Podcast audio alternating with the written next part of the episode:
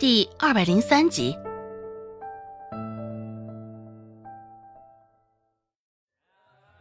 周芷写完药方，便又重新回了里屋，继续捧着他刚刚的医书看了起来。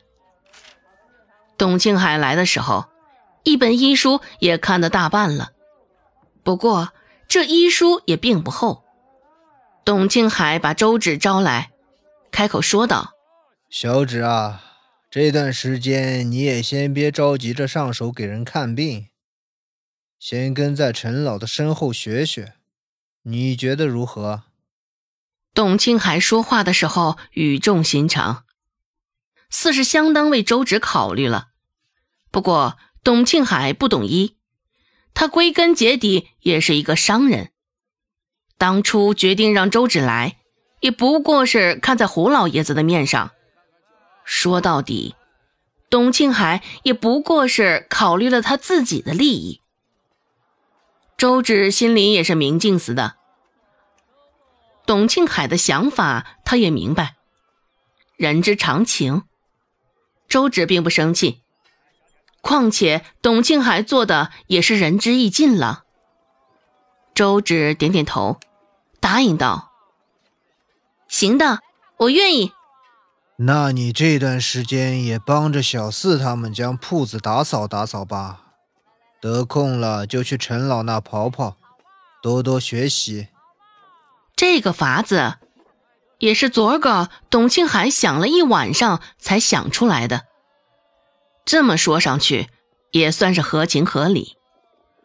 毕竟周芷也是胡老爷子看中的人，不能怠慢了。周芷这才晓得，刚刚对他那般毕恭毕敬的小厮，原来叫小四。不过，小四听了董庆海的话，脸上浮起了一层疑色。刚刚周芷的本领，他已经见识到了，从未见过的那种小儿病症，周芷却能轻而易举地说出来，而且宠辱不惊，脸上的神色那般沉稳，完全不像十岁孩童该有的模样，不简单。这是小四对周芷的印象，只是这样一个小神医，掌柜的却要将他打发来做些洒扫的事儿，真是浪费。先前还觉得掌柜的慧眼识珠，能找到这么一个宝贝，现在小四却不再这般认为了。掌柜此番说的话，完全就是让周芷的才能医术埋没了呀。犹豫了片刻。小四开口说道：“掌柜的，这会不会大材小用了？”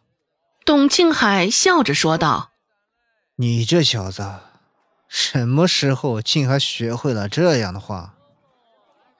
小四继续说道：“掌柜的，周芷的医术现在完全可以应付大多前来看病的人，我觉得他顶上阿发的位置没什么问题啊。”董庆海挑了挑眉。惊讶着，小四现在竟然会开口替周芷说话。两个人也不过刚刚认识罢了，周芷是给他灌了迷魂汤不成？董庆海说道：“你们也不过就刚刚认识而已，怎么对他就已经这般了解了？”小四一脸诚恳的说道：“掌柜的，你有所不知，刚刚一大早有个大娘子抱着孩子前来看病。”最后是周芷上前诊治，那孩子的病状我从未见过，周芷却能轻易的说出病根所在。哦，竟然还有这样的事儿！董庆海蹙着眉头，心存惊疑，一眼扫向周芷，只见他微低着头，笔直着站在那里，似是丝毫不为他们的议论所受扰。不喜不悲，难不成这丫头真的有两把刷子？真的跟胡老爷子说的那样？董庆海心里相当纳闷。董庆海问道：“不过，若这是错了呢？看错了病该如何？”这回没待小厮开口，周芷率先说道。我跟那位大娘说过了，若是开的药没有成效，来找我便成。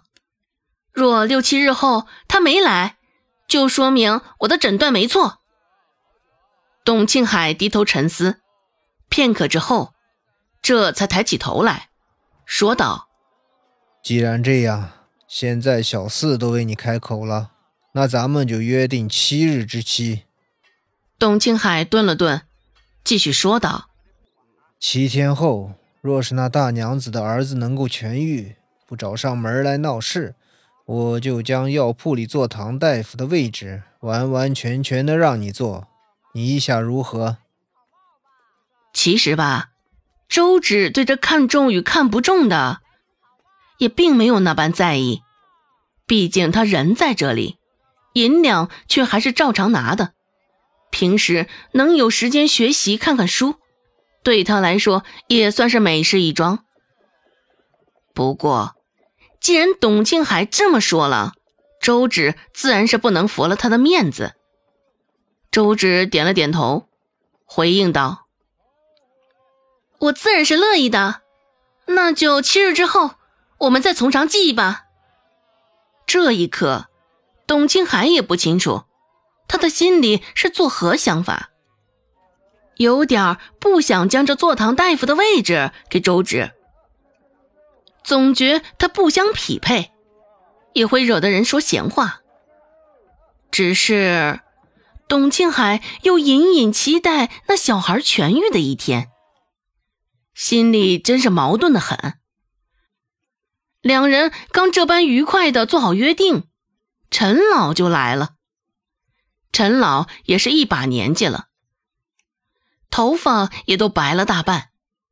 看到药铺中出现的生面孔，陈老开口问道：“小丫头。”你这是哪里不舒服呀？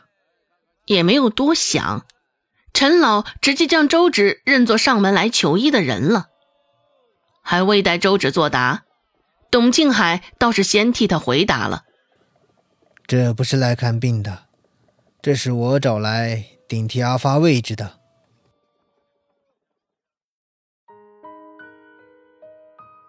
本集播讲完毕，感谢您的收听。感兴趣，别忘了加个关注，我在下集等你哦。